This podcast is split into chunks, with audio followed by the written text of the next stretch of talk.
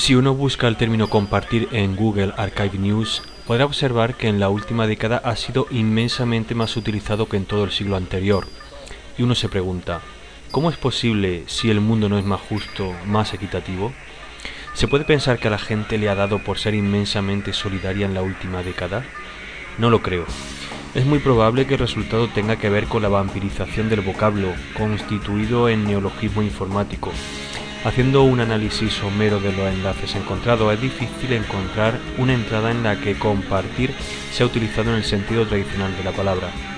No solo se ha neologizado informáticamente su uso, sino que se utiliza para muchas otras cuestiones de índole mundana, compartir piso, compartir derechos, compartir coche, compartir redes.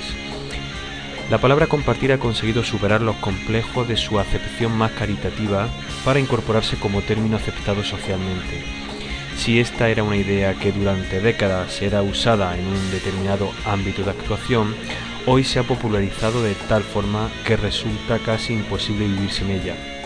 Uno de los usos más extendidos está relacionado con eso que la industria llama pirateo.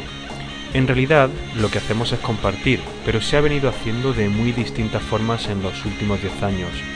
Del P2P se pasó a los torrents y ahora el sistema que triunfa es la descarga directa. No tengo inconveniente en reconocer que nos hemos vuelto algo más burgueses a la hora de llevar a cabo tales menesteres, pero al final siempre ha sido lo mismo. Una búsqueda rápida en Google Trends nos arroja datos interesantes. Del inicial auge de Emule y Azureus pasamos a sistemas más perfeccionados como Buce para acabar en Mega Upload o Rapidshare, más asépticos y más cómodos. Y otro dato, los más activos en este tipo de búsquedas en España son gallegos y valencianos, que se pelean por ver quién alberga en su territorio más patas de palo y más parches en el ojo.